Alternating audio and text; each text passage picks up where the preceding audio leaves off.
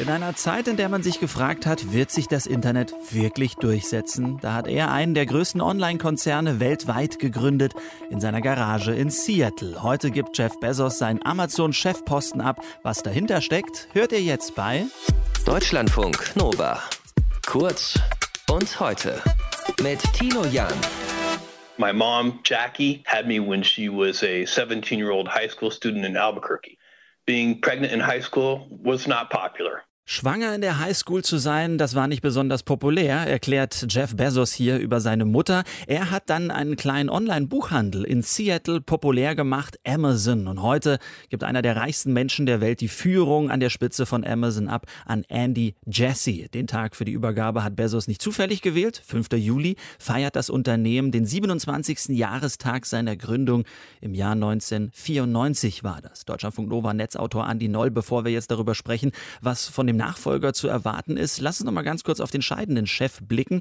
Mit welcher Bilanz tritt Jeff Bezos jetzt ab?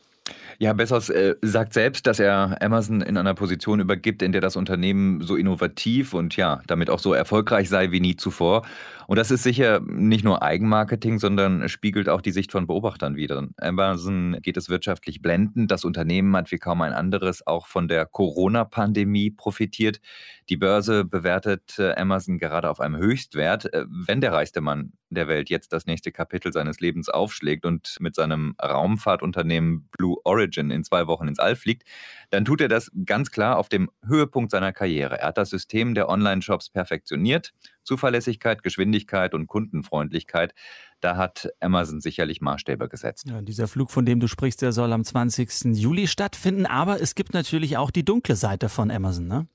Ja, absolut. Das gehört auch zu der Geschichte von Jeff Bezos. Äh, umstrittene Geschäftspraktiken und fragwürdige Arbeitsbedingungen. Gewerkschaften und Teile der Belegschaft werfen dem Unternehmen bis heute schlechte Arbeitsbedingungen vor, mangelnden Gesundheitsschutz und äh, schlechte Bezahlung.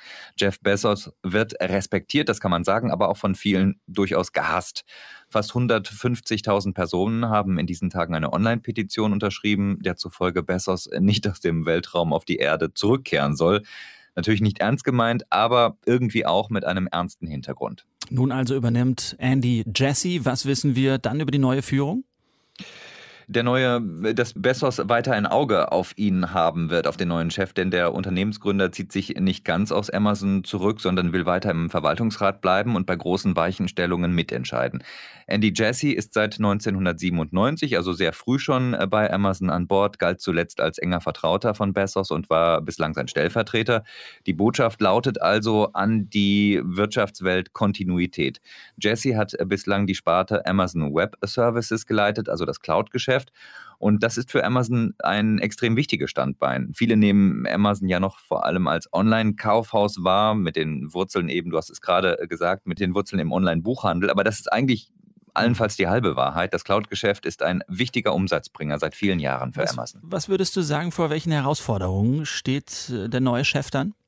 Ich würde sagen, die wichtigste Herausforderung ist sicherlich, dass sich die politische Wetterlage gedreht hat und das nicht nur in den USA. Amazon wird in den kommenden Jahren seine Geschäfte wohl nicht mehr so ungestört von der Politik machen können, wie das unter Bessos der Fall war. Sowohl in Europa als auch in den USA glauben mittlerweile viele Politiker, dass die Macht der IT-Giganten zu groß geworden ist und da steht natürlich Amazon ganz oben an erster Stelle. Dem US-Kongress liegen derzeit Gesetzesentwürfe vor, die Amazon empfindlich treffen könnten, zum Beispiel über ein Verbot eines Marktplatzes es für Drittanbieter. Da müsste sich Amazon dann daraus zurückziehen, wenn das Wirklichkeit werden würde. Und last but not least, gerade erst wurde eine der profiliertesten Kritikerinnen von Amazon an die Spitze der US-Kartellbehörde berufen. Lina Kahn hatte die Geschäftspraktiken des Unternehmens schon mal als illegal bezeichnet. Das ist natürlich eine Ansage, auch wenn sie natürlich jetzt in einer anderen Position wirkt. Hm, auf jeden Fall. Nach fast drei Jahrzehnten, da verlässt Jeff Bezos den Chefposten bei Amazon. Der 57-Jährige überlässt das operative Geschäft, wie wir gerade von Netzautor Andy Neu gehört haben, den bisherigen Chef der Cloud-Sparte. Dort Andy Jassy. Und nur damit das nicht zur Verwirrung führt, das ist ein Mann. Deutschlandfunk Nova. Kurz und heute.